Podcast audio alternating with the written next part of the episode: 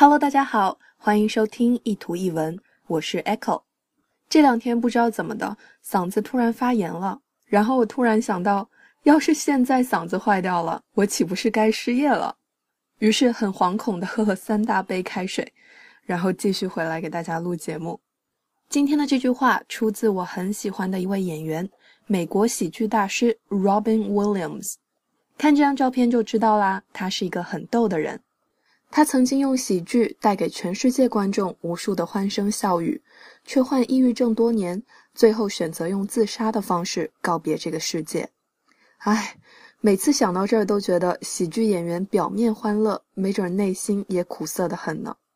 我一直觉得 Robin Williams 是个充满智慧的人，像他演的角色一样，透着一股机灵劲儿。来看看这句话：You're only given one little spark of madness。这里的 given 是 give 的过去分词，be given 表示被给予。spark 有火星、火花的意思，a spark of 指的是一丁点儿什么。madness 是形容词 mad 加上了 n e s s 变作名词，依然表示疯狂的意思。